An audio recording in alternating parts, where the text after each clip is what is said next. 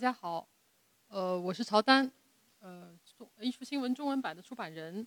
然后呢，今天呢，非常欢迎在座的嘉宾来参加的艺术新闻主办的“在南方建造未来”主题研讨会。这次的研讨会呢，也得到了当代艺术博物馆的大力支持，然后以及 Chanel 提供的支持。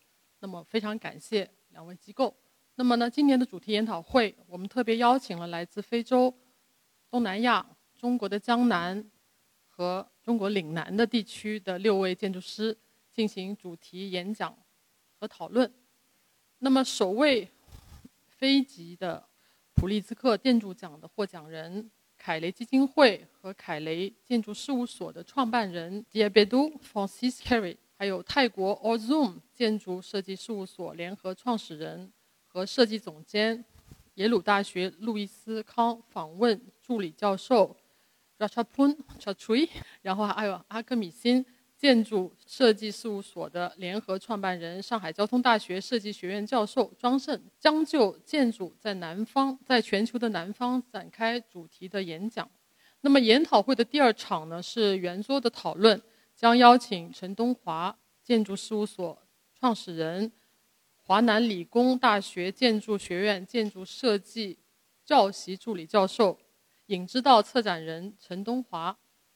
影之道的参展建筑师，广州土人景观顾问有限公司的首席设计师庞伟，还有 WAU 建筑事务所主持建筑师吴林寿，将就来自中国南方的建筑生命力与可能性的主题展开圆桌讨论。那么，为什么作为艺术新闻中文版要组织一场关于建筑的主题的这样的研讨会呢？我们是试图通过重新提出为何创作这样的一个问题，来展开交流，激发当代艺术和建筑领域的互动，共同去面对我们正在产生的一个巨大的改变，我们所生存的自然还有社会环境。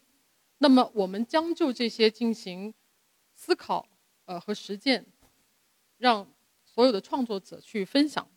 而且分享给更广泛的受众。那么，从二零一九年开始爆发的全球的生态危机以来，艺术新闻中文版越来越关注生态和环境的议题，人类如何去共同应对改善环境的问题，艺术领域也概莫能外。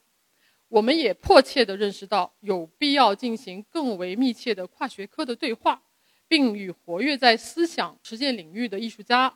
建筑师、策展人还有科学家展开深入的对话和交流，搭建这样一个跨国和跨学科的专业的交流，是需要很多的机构还有合作方的参与。所以我们非常有幸的得到上海当代艺术博物馆这样长期耕耘在艺术核心地带的机构的支持。同时，我们还和 PSA。先后合作举办了正在到来的绿色文艺复兴、可持续的博物馆、可持续的艺术等等一系列的面对环境、新环境、新议题的主题对谈。那么，我们也非常荣幸地得到了 Chanel 国际和中国文化艺术网络的大力支持。有自从2023年呃初，我们艺术新闻中文版呢和 Chanel 共同开启了 Culture Program 这个系列的文化项目。承诺推动未来可持续发展和社会责任。该项目还包括了和中国美术学院合作，正在展开聚焦生态和环境的永续之子教育计划，也是继2020年艺术新闻中文版和 Chanel 共同发起的“创意赋能女性”和“创意赋能未来”等系列论坛以来，在2023年开启的。更具前瞻性的系列的文化艺术项目。那么，在上海当代艺术博物馆和神鸟文化基金会神鸟 Culture Fund 共同发起的新文化制作人第二季活性建筑入选方案展览影之道举办期间，我们决定举办的这场研讨会呢，串联了中国南方和全球南方，讨论自然、文化、社群和建筑的相互关系。当代建筑如何激活传统与地方文化，善待社群乃至环境和资源问题，做出了应对和改变。今天我们人类面对气候、自然和污染的三重危机，这场危机的共同点是不可持续的生产和消费。我们对地球资源的无休止、无限制的开采，正在对自然世界产生了毁灭性的影响，导致气候的恶化、自然环境受损，并增加了污染的水平。那么，作为艺术媒体，我们不得不再次提出“艺术何为？艺术媒体何为？”这样的问题。那么，面对十未来十年面临的这些问题，能源的问题、生态还有气候危机带来的诸多的挑战。那么，我们通过这次论坛回到了建筑的本质：如何善用有限的资源，如何以建筑和设计更新改变我们的社会和社群的环境，善待我们生存的地球。来自非洲、东南亚和中国南方的建筑师正在带来他们的研究和实践。那么，从南方开始，我们将进入构筑革新的二十一世纪。那么，下面呢，我有请艺术新闻中文版主编叶莹来给我们介绍一下这次论坛的主要的内容。和各位演讲者，叶莹有请，谢谢大家。呃，大家下午好。还有这里来自我们今天这个聚会，可能是在我们呃跟 PAC 做了一系列的论坛，到今天，呃，我们第一次邀请到呃来自非洲。东南亚的朋友，我们还有还有我们来自中国南方的建筑师一起来参与到这一次国际建筑论坛。呃，今年二零二三年也是艺术新闻成立十周年。那今年我们有一个特殊的一个今年的一个 slogan，我们叫 reconnect。那今年也是我们的确是 reconnect，不仅仅是这个跟。国与国之间的交流恢复到正常，然后我们跟国际的建筑界、艺术界也进入到一个正常交流的阶段。好像在这样一个新的阶段呢，其实我们讨论的议题也会发生很大的变化，因为我们所面临的自然的、社会的、文化的，然后包括生态的各方面的这个大的语境都在发生很新的变化。所以今天我们这个讨论的主题，大家看到是在南方建筑未来。但实际上，讨论南方问题呢，其实不是一个新话题。嗯，但是在二十世纪，我们讨论南方问题的时候呢，很多时候是和我们的地理位置、然后经济的一个发展，包括政治结构有关系。那实际上进入到二十一世纪的时候，我们发现这个南方的存在，它不仅仅是一个所谓的经济相对不发达的地区。在南方，我们发现了新的活力和新的可能性，而且就是这样的这样的变化，我们看到在非洲、在东南亚、嗯，在南美，其实都有很多新兴的变化。那么今天就是刚好是有一个非常特殊的一个契机，也是因为我们这个 Cultural Producer 的第二季，就是我们的活性建筑的呃获奖方案影之道。那恰巧，当然我想可能也不是恰巧，它带来的这个歌的这个建筑师的群落，也是在大多数是发生在这个。中国南地区，然后我们会发现，就是在这个展览的入选的方案中间，和我们今天邀请的来参与讨论的各位来自不同国家的这个演讲嘉宾，他们有某种契合点。我们会发现，这些建筑可能他们的规模都不是很大，而且它不像全球北方的建筑那么高大、明亮、昂贵。他们有很多巨型的标签性的建筑。我们看到的这些建筑，他们可能是社区中心，是老年人之家。是图书馆，然后是植物园，这些建筑和人密切相关，而且也关照社群关系。甚至在这些建筑中间，我们发现，甚至建筑师和设计师把这个设计的中心让渡给了自然，而不是仅仅是把人类的需求或者是经济的需求放在首位。所以，这都是我们在看到就是。近五年以来发生在中国以及全球的一些变化，所以我们今天来到现场来讨论这个议题的时候，可能是我们发现的这个南方，嗯，它不仅仅是一个过去讨论的南方，可能是一个更像是面向未来的南方。那现在我向大家介绍一下，嗯，刚才曹丹已经讲到，今天我们的这个研讨会分成两个部分。那第一部分呢，可能是一个来自全球南方的一个建筑的阐释；第二部分呢，我们会邀请影知道的策展人和建筑师一起来讨论在中国南方发生的新的变化。我现在呢，就是跟大家介绍一下我们在第一个讨论的这个回合中间他们的这个呃演讲嘉宾。正如大家所见。Francis Carey，他出生在非洲，然后还有这个来自于泰国的 Ranchupa，然后还有庄胜老师，他是他的这个生活和他出生和生活，还有包括工作的地方，都是在中国的江南地区。在这三位的阐释中间，他们会从自己的各自的这个。建筑的出发点，然后包括他们的这个在地方性的实践，以及他们怎么样根据当地的现实、当地的环境、当地的能源进行因地制宜的建筑，然后带来他们的新的方法、思想和他们的这个对于建筑的新的创新的理念。我还是有必要再介绍一下，就是 Francis Carey 他的呃建筑的工作。他其实是现在生活在柏林，自己出生的地方是布加纳法索。其实如果是嗯不是因为这次要邀请 Cary，其实我们对于这样一个国家可能是非常不熟悉的。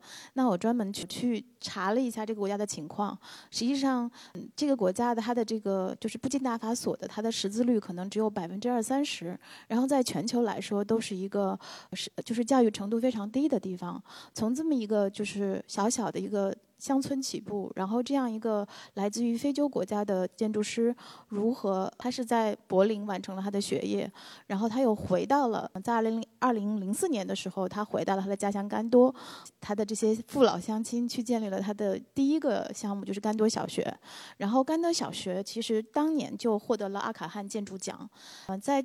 二零二三年，呃，Francis Carey 也是第一个获得普利斯克建筑奖的非裔建筑师。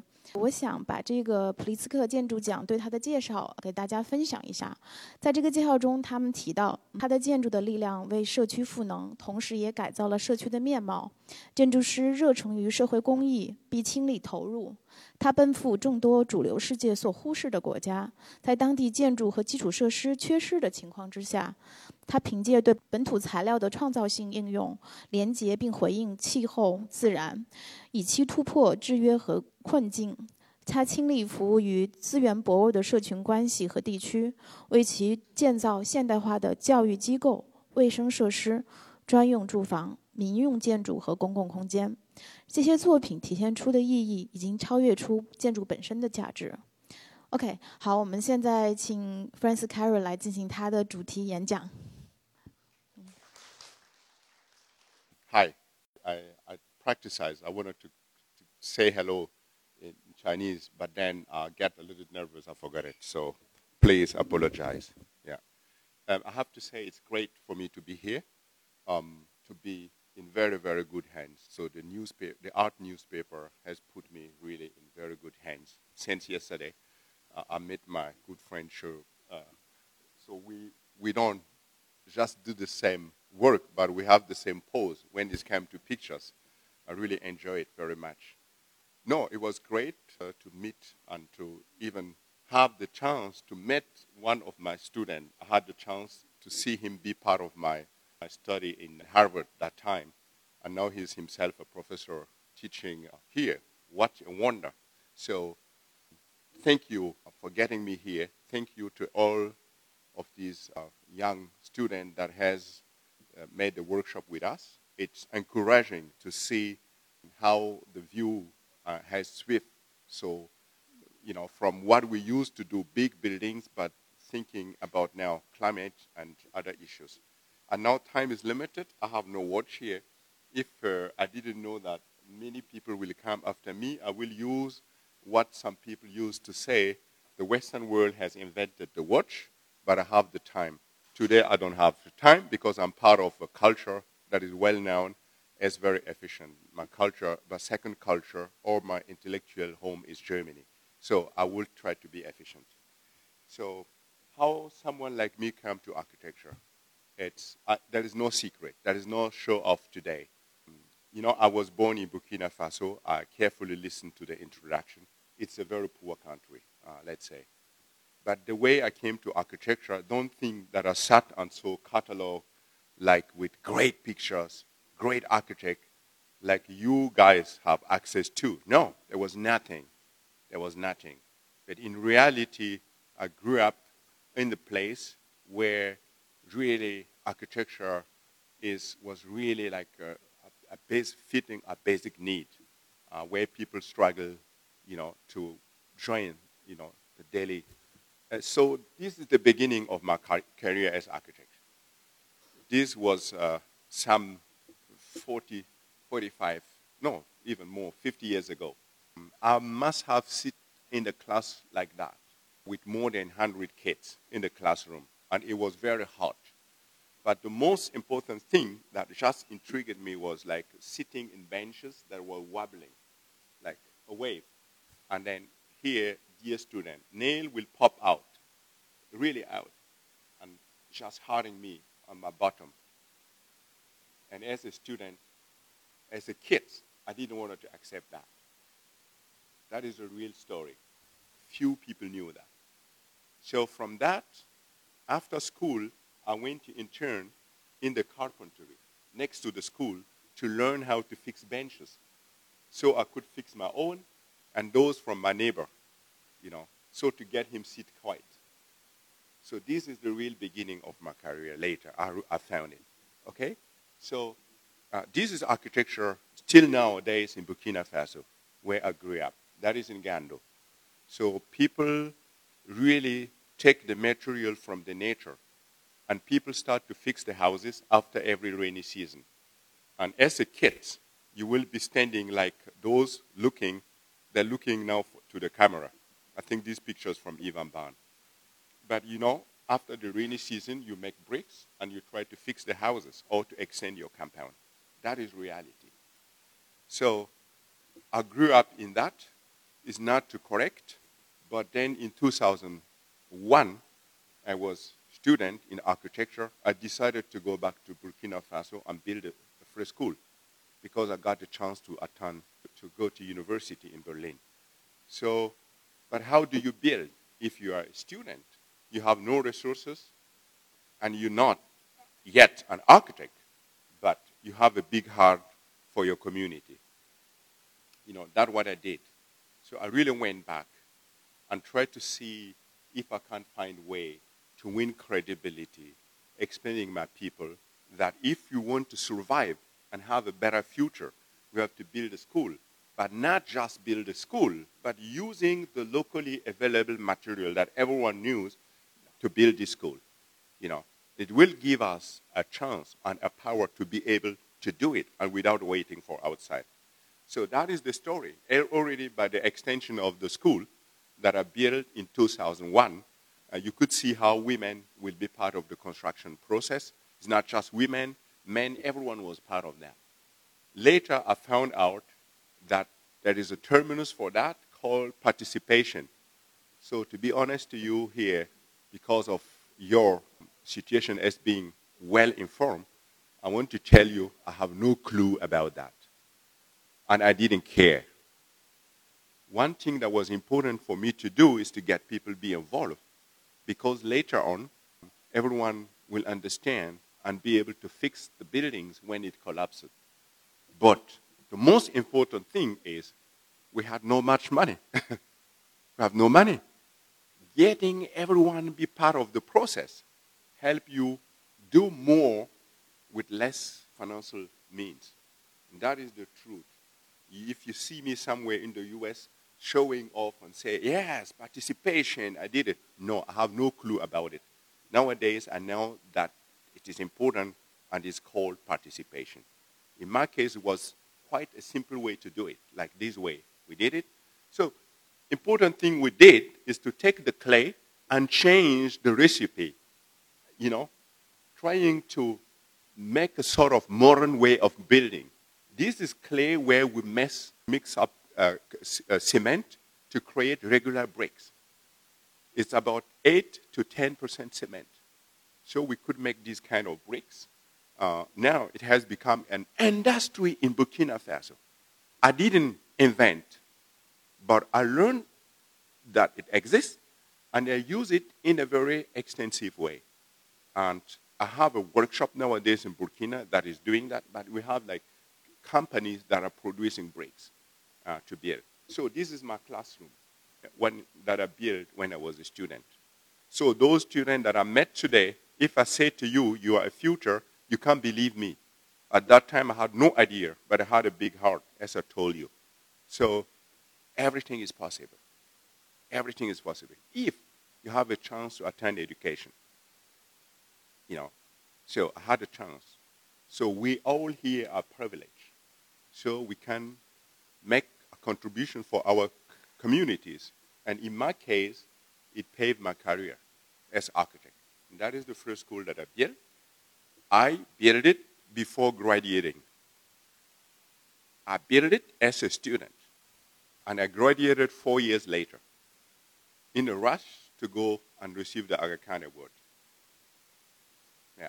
So here, how do we work in a place like this? I really took ancient techniques like here where women are coming together to create a sort of clay floor, you know, together with the drum. If I have met you 15 years ago, I will dance and show you how they beat the board, really, to create this wonderful floor. So now I have Pritzker and many, many um, called wiser. So it's killing the enthusiasm, huh, guys? It's killing it a little bit. But however, that is it, what we did. And it flowed into the heart of my community. And they knew our techniques are not primitive. We could use these to create the most beautiful school in the country. And that is it. So, but we introduce also modern techniques, like here, to make a form work, and with this, to make a test. In those kind of places, you have to create an evidence. If they don't see it, they will not believe. And I don't think Burkina Faso is different to uh, other part uh, of China. They will stay, watch to you, waiting for the mistakes. They will wait for you to fail. Is that correct? Is that true? Yes. Yes. They will not talk because often we come from, top up, not from bottom up. And they just look at you and wait for the failure. That I went through all of that. What you don't see here, you don't see the crowd waiting for this wall to crash. Fortunately, it didn't crash. Did it. And it's working wonderful. So we could just keep creating other buildings like this one you can see. So there was a big need for school, extension, and certainly we needed a library. So, and then we did it. Look at how we do. The women will bring pots. I am, I think that today I may accept what people are calling me to be an inventor. Yes, I'm, I, I agree that I like to, to work and play. And that's what we do, cutting the pot and then just getting it, use them to create uh, uh, openings, you know. That looks simple, but if you come inside, you have like a well ventilated uh, with light. And so that is the Gando Library. The little corner for the teacher to talk, or you could just have a special corner to look at in the book. Um, yeah, so, um, so in the meantime, uh, Gando has growing. What you see in front of you is all my intervention. And you see here clearly a problem we have.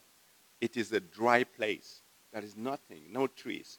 And so the left or the upper picture is where you have uh, the first school. And now the high school is the one lower. I, don't, I cannot say, but look at here. The lower one is now the high school in Gando, trying to build. And then my effort is to get this as green as the primary school. But believe me, as I told you, I have time. I'm going to make it. If I show this picture 20, uh, 10 years later, you're going to be surprised. It's going to be an oasis. And that is my mission. So planting trees. It's not an easy task. So here, an example from another school. We have to dig hole deep and put the tree and care for it to grow and become like a sort of oasis. You know?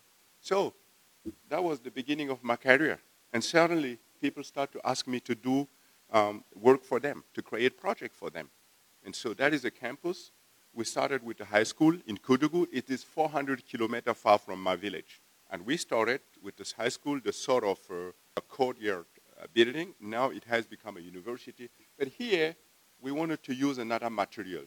There may exist some kind of stone like this in China uh, today. I didn't get it correctly, but it's similar. Here you dig out, it's soft. If it comes in contact with the air, it, it, gets stronger. It is laterite. Uh, and that is the way we extract it, you know.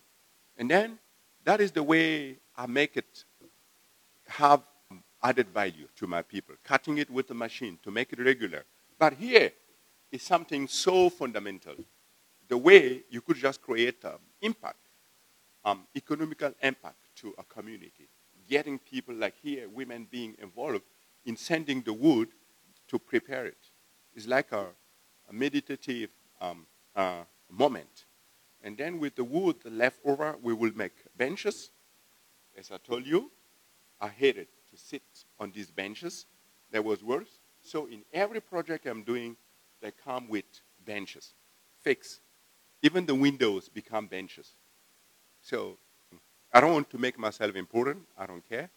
But these chairs that you see, you will see them now in uh, MoMA, Centre Pompidou, even Vitra Design are collecting them.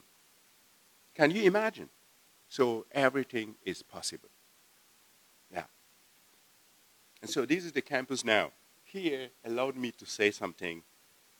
If you ask me what is your work about, Francis, I will tell you, I realize that I'm bringing light in places where there is no infrastructure.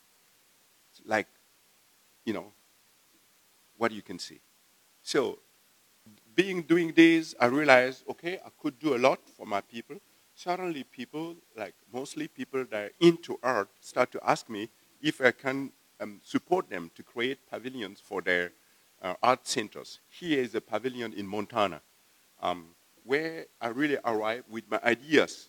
Learn from Burkina Faso, sort of canopy, using what is available. I was shocked to see there is a lot of wood in Montana, and it is not used for construction. Uh, you know, and they say, wow, what a paradise. Uh, can we use it to create the pavilion? And so very quick, because time is limited. So Montana is difficult. Um, it's not different to the way I'm working.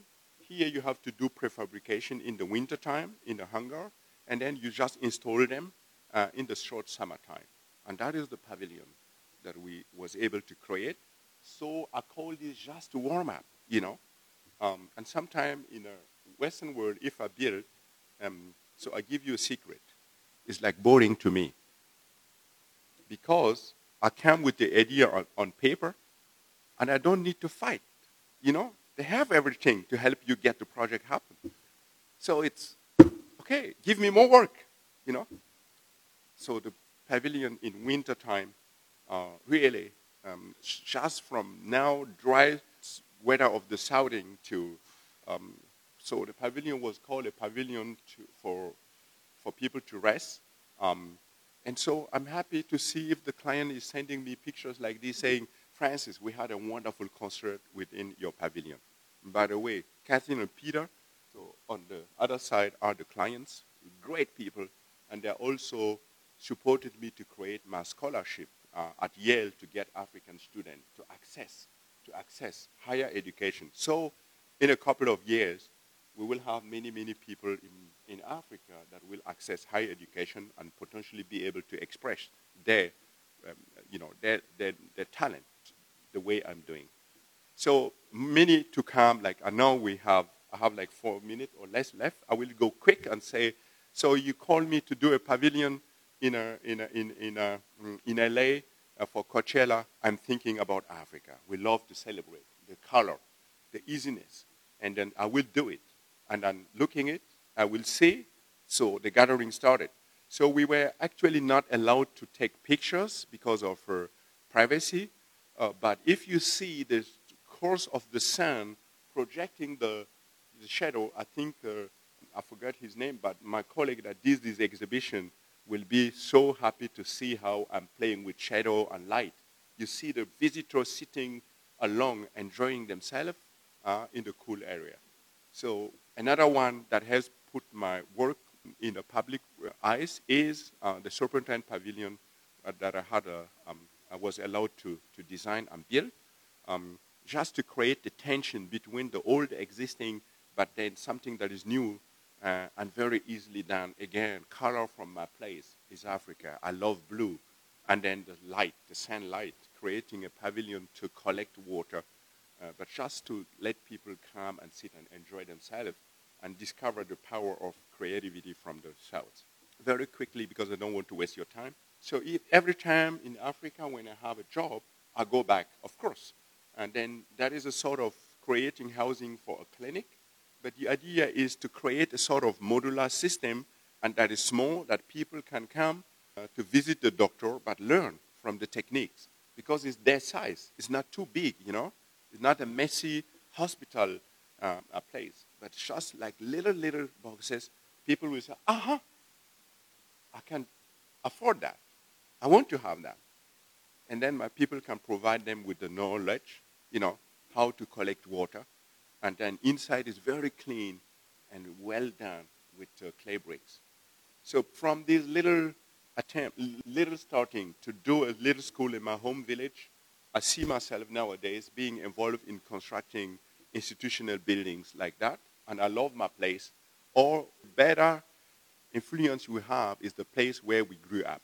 And I love trees, how people gather. And to build a parliament house in Benin or to design it, I went to that culture to learn from it and create a sort of courtyard um, structure, but I created a big tree within a botanic garden. So here we are, it is under construction.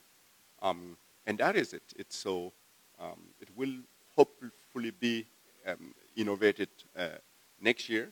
The dream was to mimic the way we just debate in Africa under a big tree. And that is the debate hall. You know, the real pictures, and it, it will be even better than the, thing that you see. No, we have many, many communities inviting us to come and create their community center. I, I know that I may have been over time.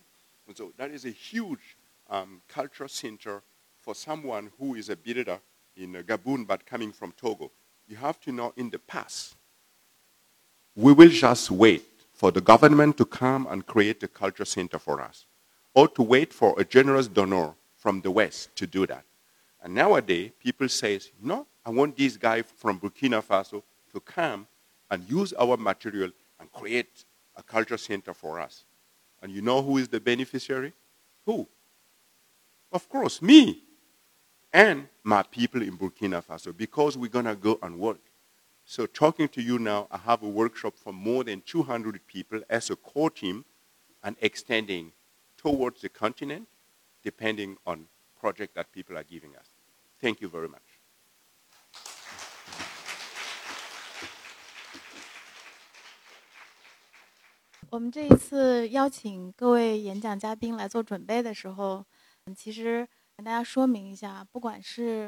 Francis Kéré，嗯，这个去年得了普利兹克奖的这位建筑师，还是我们接下来要演讲的然后包括庄胜老师，嗯，他们都是为我们这一次的这个主题论坛专门做了准备，然后重新 在我们的这个主题之下做了很多的研究工作，然后把他们的这些想法分享给大家。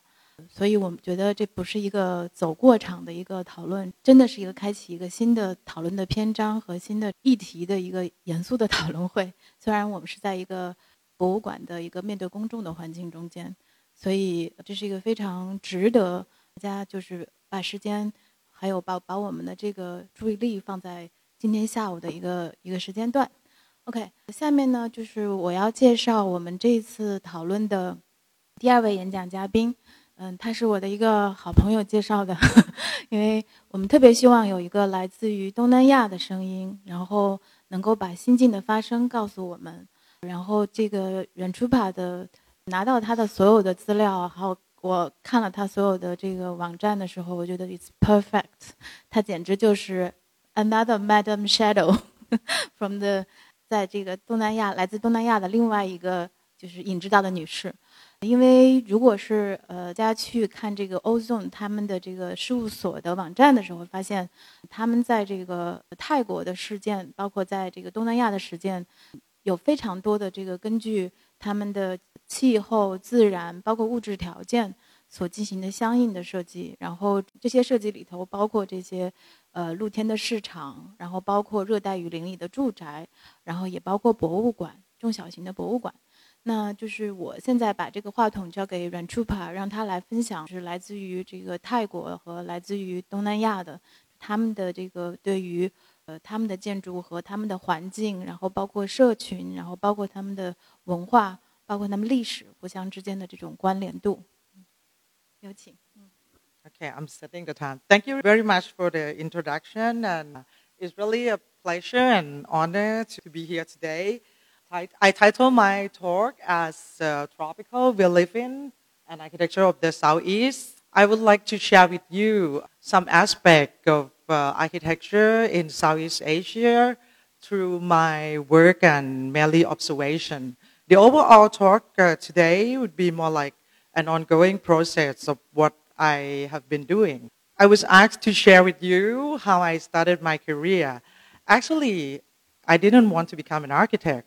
I studied architecture and I work in a big company, but I really didn't like it. I thought it was boring. So I assumed myself that I was not cut really for architecture as an architect. So, but I like architecture a lot, so I kept studying architecture until the PhD, thinking to teach and to do something else. And then I came back to Bangkok. That's how it started. Um, I couldn't find a place to live properly in the center of the city. It was too expensive for me. So I found these two shop houses in the middle of the city. With the support of my family, we bought it and I transformed it into a place where I live and work. By then, I started to have a small commission on exhibition design and installation. But I couldn't ask anyone to do it because uh, my family would think that it was kind of stupid. I studied architecture until PhD and I couldn't decide. So I did it myself.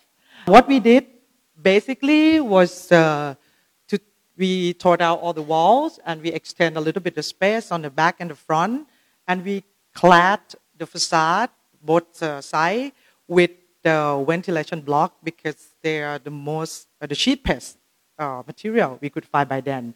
We divide in different floor. Every floor can be live-in studio, and um, the ventilation block is really very important component because it helps to filter the direct sunlight, but at the same time, it's pour the indirect light in, and it filter privacy as well as not to let people breaking in. So because this is in the middle, middle Bangkok, a lot of thieves, of course, and uh, so at the same time, this little space help us to have a kind of semi-indoor-outdoor space. So that was my first architecture project, and this is the office, and I live there on the top floor. And it sounds like a nice story because uh, finally the cost of uh, doing everything per square meter is just one third of if you buy a newly condo in the area. So it sounds like a successful story. But uh, what bothered me the most is that when we did this, we had a lot of garbage. We had a lot of debris and construction waste coming out from tearing the wall. And uh, I was really bothered by that. And um, I thought, in this kind of climate, do we really need to build that much? Actually, we need just a shed. If you look at the around in the city, this is how people live. They just extend, extend very uh, like roof, and then if it's not enough, they put another roof, which is umbrella like this. And this is the um, picture from a political demonstration a few years ago, no, long time ago, like 10 years ago, in the middle of Bangkok. People just camp like this for months, just like tent with mosquito nets because they are under the bridge. And uh, you can see that they like set up the whole village here, and uh, they would need rooms only to sleep like, but the outdoor space is just perfect weather condition. This is the condition of tropical, the tropical climate. I think in the whole Southeast Asia, we share this quite uh, greatly. The wall could be extremely thin and just more like privacy or maybe mosquito. That's why this is the perfect model. This is the small pavilion by the, the pond, a big roof and open platform this uh, traditional architecture. So I became extremely obsessed with how to build lighter, how we built lighter with that, that would gain like the min, maximum effect. This is a project called Marmalade Sky, uh, set up in a music festival outside Bangkok. And uh, we built this fabric roof that could be relocatable. basically, each the structure is the, a pole that could uh, individually stand and you can remove it easily. And the roof is made out of very light and cheap fabric and inserting with off-cut silk from, uh, from a factory that they are left over. We make it in a waffle structure so that uh, actually it can shade, but then you can see the sky at the same time. So that's uh, very important for us. So we did a lot of tests. Of course, no one else made it for us, so we actually produced it in the office. So altogether, uh, we just hang these pieces of fabric without much tension and let the force, forces make the shape. And within the, um, the setting of the festival, uh, with the trees and everything, it was quite nice. And this is how people use the space. They just lay down with the shades, and then they could see at the same time the sky. I did many after that. This is one in Bangkok. This is one in UAE in um, Sharjah at Sharjah Architecture Triennial a few years ago before COVID. And last year we did uh, M Pavilion in Melbourne. Luckily, Francis showed the Serpentine Gallery Pavilion. This is the same idea as the Serpentine, but in Melbourne, summer, so it's like by the end of the year, where everywhere else uh, is winter. So it is really like the down south. And uh, the weather of Melbourne in summer is very similar to the tropical. So the difference from the Serpentine Gallery Pavilion is that they actually house a lot of events. Like they house like 300 events throughout four months. Really, so the building has the pavilion. I would say also building has to accommodate all these very complex requirements. We started to, to decide this just right after the long lockdown of COVID. So we felt that uh, this should be a place that people meeting outdoor in public again. We were kind of bored and fed up with being in a room with walls. So we want to liberate everyone in the outdoor space and create a big shades for everyone to enjoy. I want to be like colorful, a little bit of movable, but the engineer didn't like it so much, so we had uh, lots of discussion. Finally, we end up having this pavilion as a, a roof with three layers, each layer doing different things.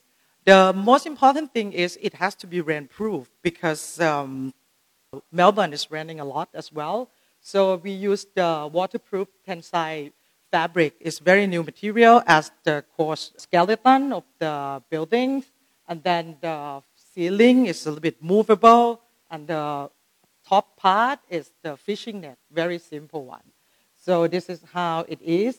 Actually, when it's breezy, the ceiling moves.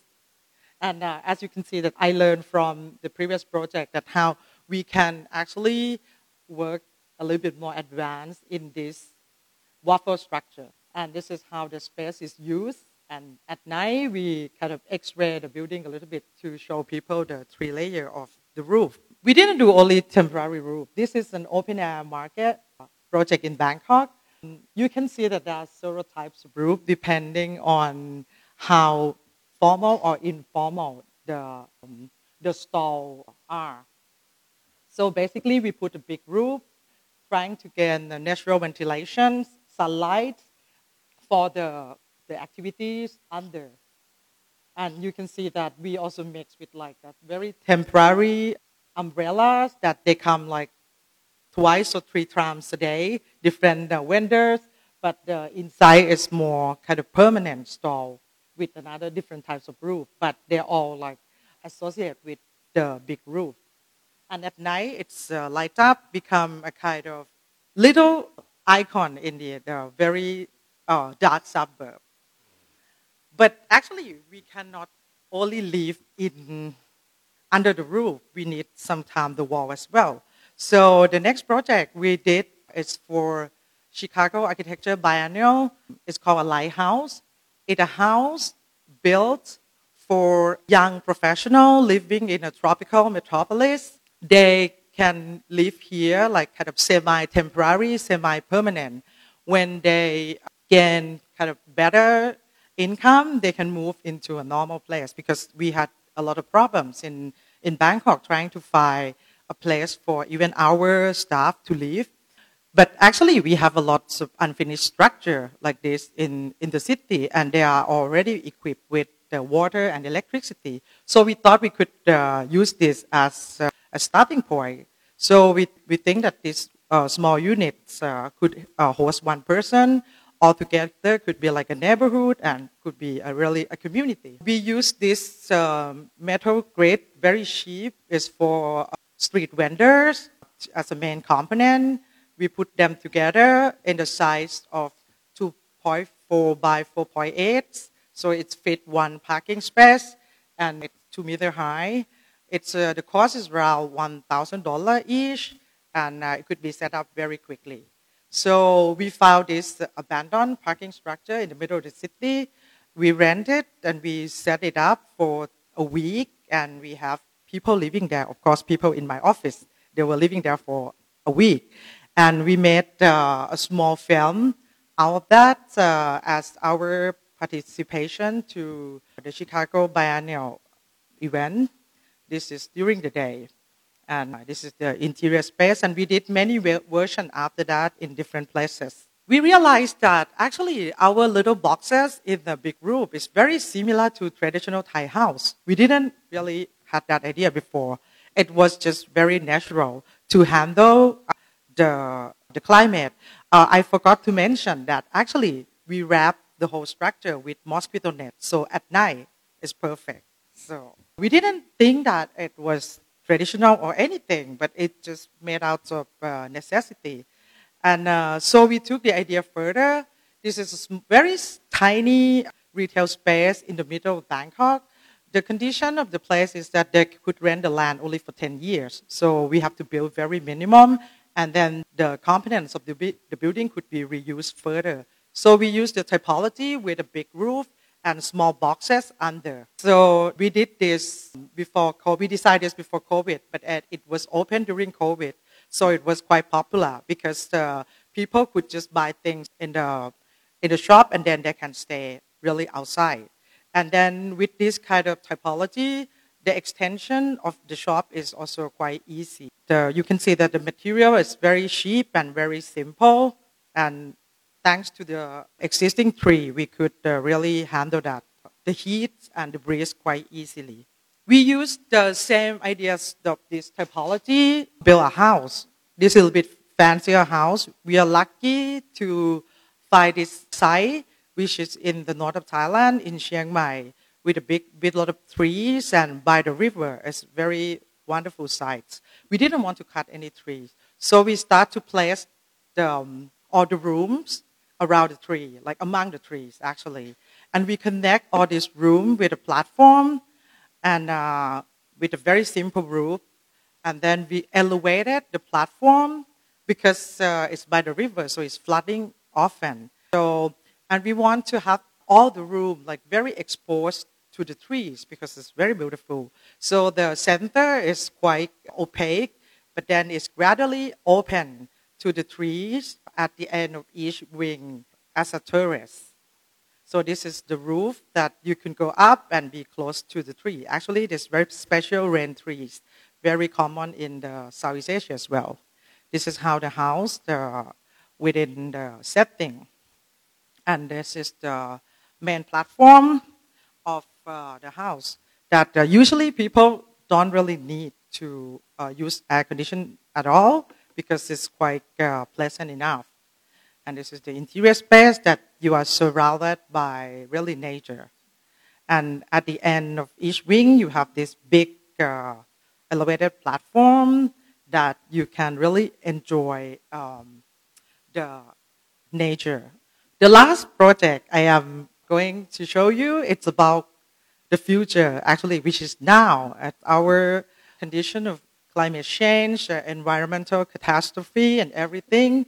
This is the map of uh, Bangkok by the New York Times. They that they predict that uh, by 2020 the blue area will be flooded. You can see that the suburb will be completely underwater, but it will not be permanent. It will be seasonal flooding, but it's a lot. And it's, Bangkok is not alone. It's pretty much everywhere in the world, and especially big city in Southeast Asia, that they are mostly by the sea or by the river.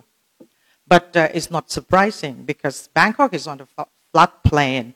It's flooded like this very often, like even like this. This is the suburb area, and uh, this is um, just a few months ago, when you get a big rainpour, the whole city could be like this for like 15 hours. And uh, the people who affect the most of this kind of catastrophe is the low-income people. We are lucky to work with uh, a developer who really want to find a new typology for this housing. We call it uh, resilient affordable housing. To be affordable, you have to put the house really in the suburb. And it is the area where it's always flooding.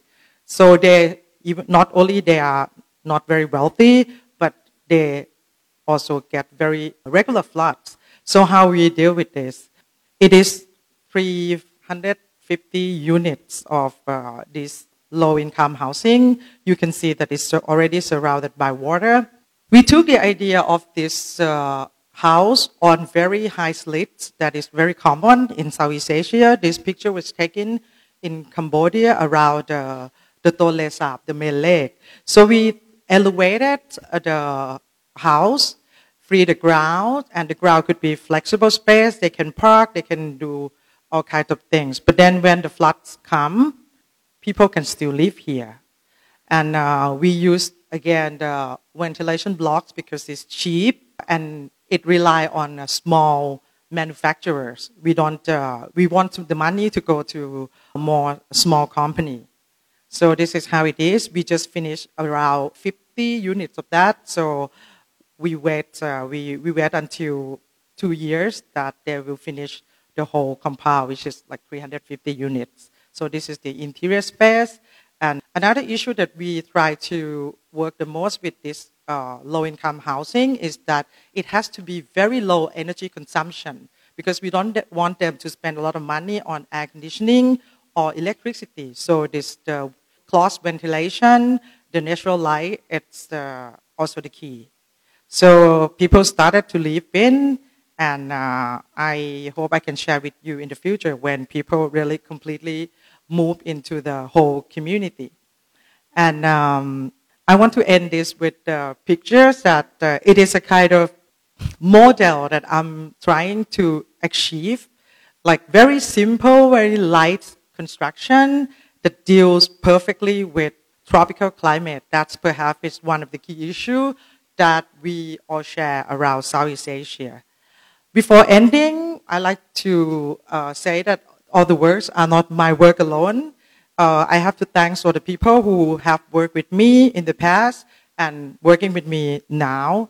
They spent really a lot of hours, dedication to make all this happen. So the last, thank you very much for uh, listening. It's really an honor and a pleasure to have a chance to share this with all of you. Thank you. 谢谢阮初帕。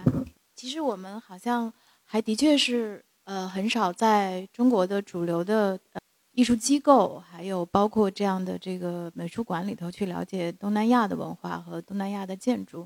呃，我们希望这是一个开始，因为我们的近邻其实正在发生很多的变化。我们从远处帕的这个建筑和包括他们建筑事务所的时间可以看到，呃，即使在一个不是物质上那么富有的地方，通过建筑，人们仍然可以享有愉悦的和自然亲近的社区和社群之间互相有着紧密联系的这些关系。我们现在呢，就是要回到上海，因为的确是为什么要在。上海讲一个跟全球南方有关的话题，好像我们生活的这个城市是一个大家看到是一个非常卷的城市，因为我们高速的这个高速的运转，这个整个经济机器、社会机器，然后还有包括我们这个非常不断迭代的各种技术，还有包括工作关系，在这样的一个环境中间，我们通常所看到的，比如说我们在浦东看到的。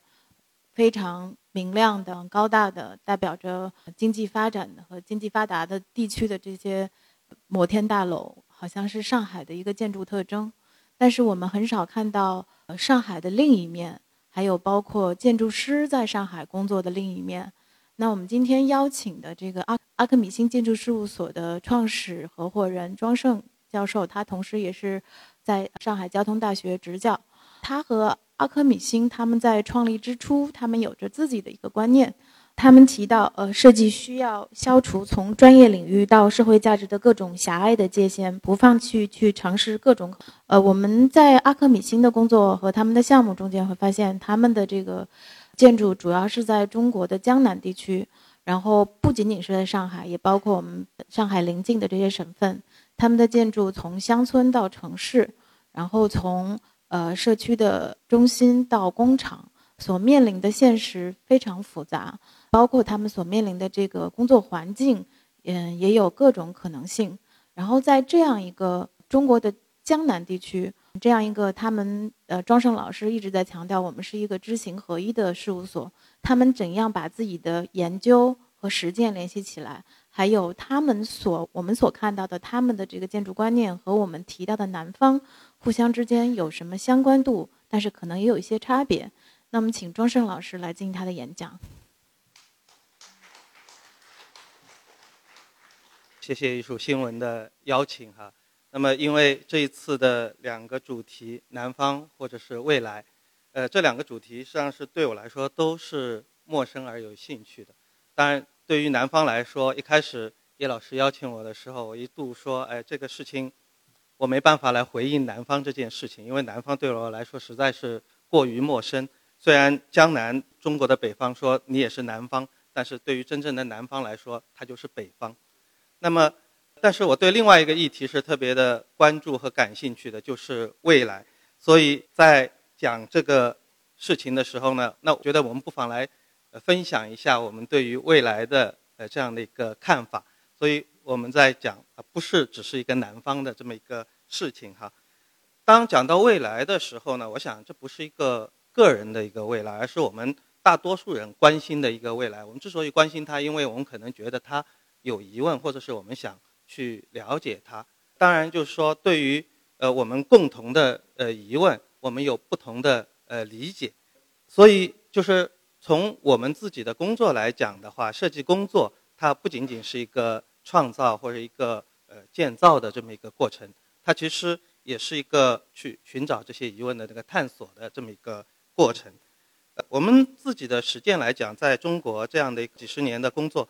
一个感受就是，面对我们未来呃越来越多的复杂的情况，或者是要处理的问题，我自身学习的呃已经有的这些知识，或者是专业的认知和方法，他越来越觉得会碰到问题，他有可能说是我们传统的一些方法和认知，它不能够应对我们所面临的现在的问题和未来的需要，那么所以它需要新的方法和认知。刚才听到。两位建筑师介绍了他们各自的工作，我觉得都是这样的一个过程。设计工作它不仅仅是一个工作，我我更多的认为它实际上是有着在当代中国有着更重要的意义。它其实是一种研究方法，比呃一些在象牙塔中的在理论层面的，它有更直接的一种敏感的一种研究方法。对此，我觉得是非常有效的一个方法。但是而且它。有一个这个工作有一个特别有意思的一个情况，也就是说，我们是在一个非常大的一个系统环境里面工作的，但是我们又要去了解这个系统环境它究竟是一个整体性的一个是怎样的一个呃结构。这张 PPT 是被修改过的，本来我这张 PPT 有一个插图非常有意思啊，有四个大象的腿啊，那因为是我引用了一个我们的那个瞎子摸象的这么一个故事哈，那就是我们实际上是。在研究的时候，我们不能够陷入一种瞎子摸象的一个一个境地，而我们必须去了解它整体是怎样的，我们才能够在局部的时候知道真正在呃做什么样的一个事情。那么，所以地方的这个意义呢，从这方面来讲呢，呃，我认为就是给到实践者和研究者一个非常持续的、稳固的一个包围他们的一个工作面，从而来积累他们的观察。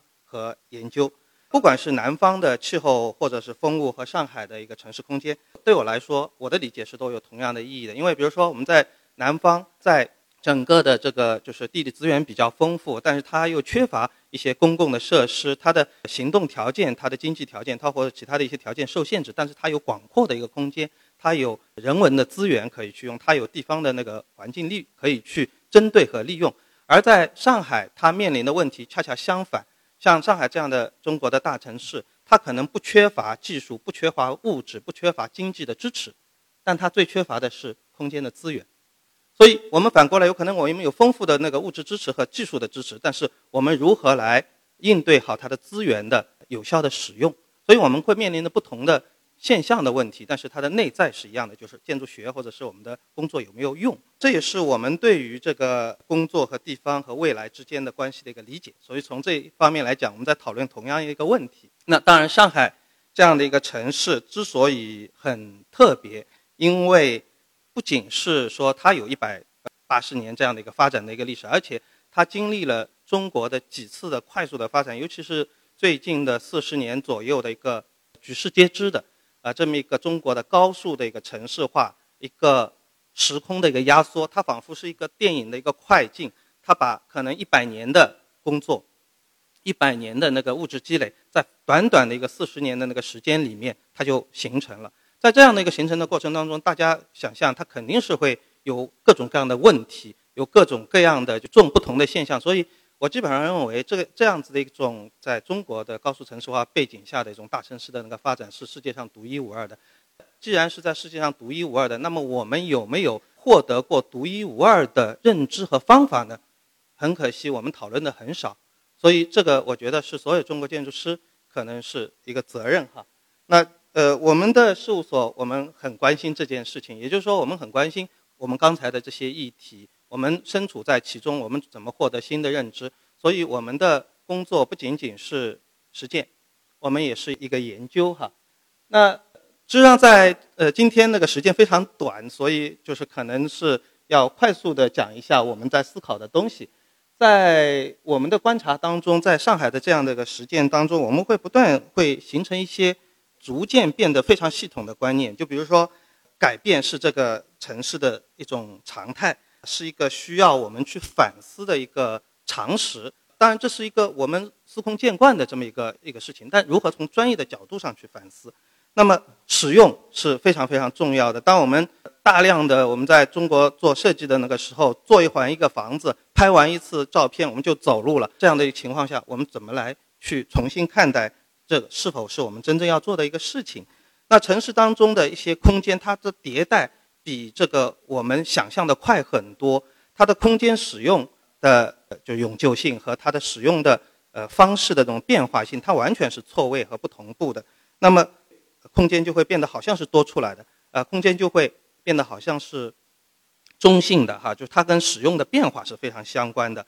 那么人、空间和这种生产的那个方式。在中国这样子个追求，我们过去的多少年我们在讲经济的发展，未来的多少年我们也会以经济的发展来推动我们社会发展的这样的一个过程当中，就是你的使用者、你的人，他的感官知觉，他都都在发生变化。就比如说，呃，刚才叶老师在介绍我们上海工作的时候说非常卷啊，的确是非常卷。那这个卷，那你就想想，就说我们有多少时间，我们既花在工作上面，又花在。刷微信、刷短信，然后就是在在这种感官的那个方面哈。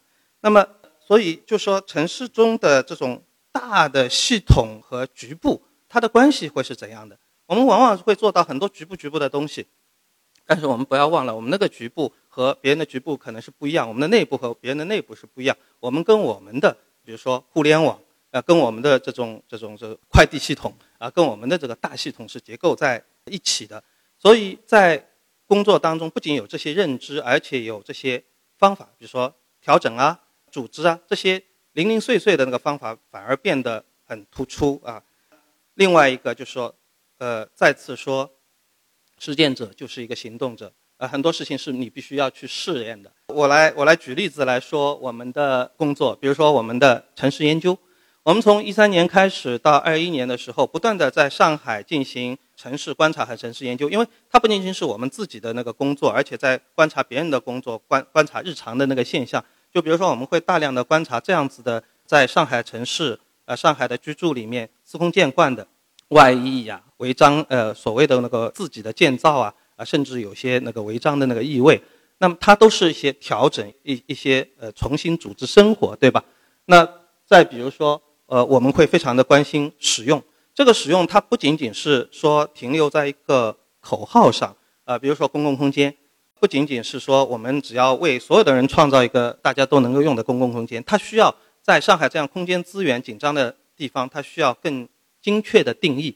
譬如说，我们这个永嘉路的口袋广场，它在上海的老的城区啊，在那个风貌的那个区域有一块非常珍贵的一块小的广场，但是在做的那个时候，经过对于周围的呃调查，经过对于需呃需求的那个研究，那么我们就会精确的定义到它是一个公共空间，没错。但是它是一个为社区使用的、有私密感的、呃，有一些私人性的公共空间，这就是更加精确的来定义这个我们的有限的一个空间使用。为此，它比如说做围廊啊，做一个可以全天候使用的，做一个空间的一个限定啊，做高差呀，或者是做那个就是一些非常去的一个一一个一些细节，都是为了这个事情而言的。那么它可能会成为日常走在街道上人可以休闲的地方，也可以成为周围那个小朋友可以放学玩的地方，可以做成为老人和周围的那个居民可以休息的地方，小小朋友们可以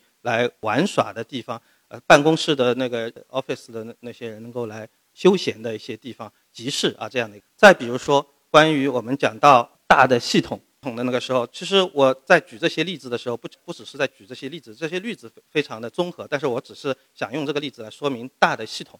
当这个城市棉仓它在做的那个时候，它实际上是一个商业零售，它在网上做的非常成功，但是它要在线下，在偏僻的那个厂厂房这个地方做一个新的那个线下空间，来变成新的那个消费空间。当我们把它改变成人人喜欢的这样的一个空间，一传十，十传百的那个空间的时候，事实上是我们利用了大系统。中国的互联网，我觉得全世界互联网的服务应该是最最发达的，呃，所以偏远的地方是无所谓的，它可以通过互联网的相互的召唤，把它凝聚在一起。也只有这样才能够让原来的这个空间，呃，它融入系统，就像我们接入那个电力系统、接入那个供水系统一样。它的有新的那个系统的产生，所以它的局部和它的偏远就成为没有这个距离的那个限制。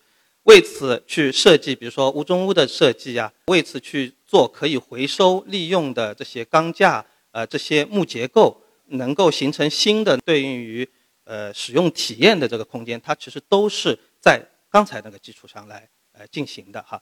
那么，所以就说。一个这样的这个项目的那个设计的那个时候，我们呃其实是在呃考虑整个资源是怎么来利用的。呃，对此，事实上是这些研究，呃，又比如说，你得把自己当成是一个研究的行动，包括是对象。我们从为了做城市研究，为了观察城市，从一四年到一八年，不停的在城市当中做自己的游牧工作室，每年搬一个地方，就是搬到。最能够让我们感兴趣去研究的地方，去深入的去研究那个地方，而且每次那个临时的那个搬迁的时候，我们有感同身受到了这个一种临时的空间、临时的使用、有效的使用啊。那么当然就是所有的这些事情都像我们对于呃未来的那个疑问一样，说是问题在推动我们。这也是我觉得，比如说我们去关心改变，关心什么会改变现在的建筑。啊，什么会改变未来的建筑？这个都是带有这问题在当下的地方进行实践的一个推动力。那么，我相信，我想，像我们在讨论地方也好，讨论未来也好，讨论我们的建筑师的呃工作价值和意义，讨论学科呃未来的可能性的呃时候，呃，我一直觉得像这样子的一种带有问题和疑惑的动力，呃，是我们今天也是可能是聚在一起。讨论的一个出发点吧，谢谢大家。我现在简单的对上半场的讨论进行一个小结，就是感谢 Francis Carey，感谢 Chupa，也感谢庄胜老师，他们三位来自于不同的地方，然后每个地方都有强烈的地方个性，包括他自己的社会发展的特点。在这里，虽然我们讨论的是呃一个地域性的问题，我们讨论，因为我们的出发点是南方，嗯，这些建筑，嗯，他们跟地方的生活经验、历史传统、自然资源紧密相连。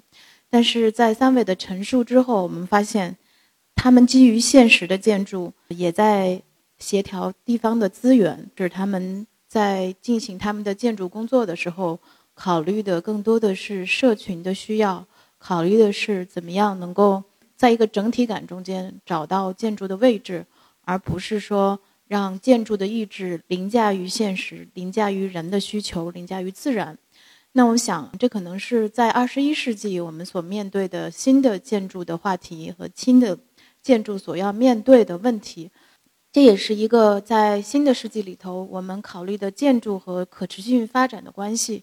我想这次在上海，我们的讨论只是开了一个头，我们也希望我们 reconnect 这些来自于不同地方的经验丰富的，但是也非常 down to the earth 的一些行动者。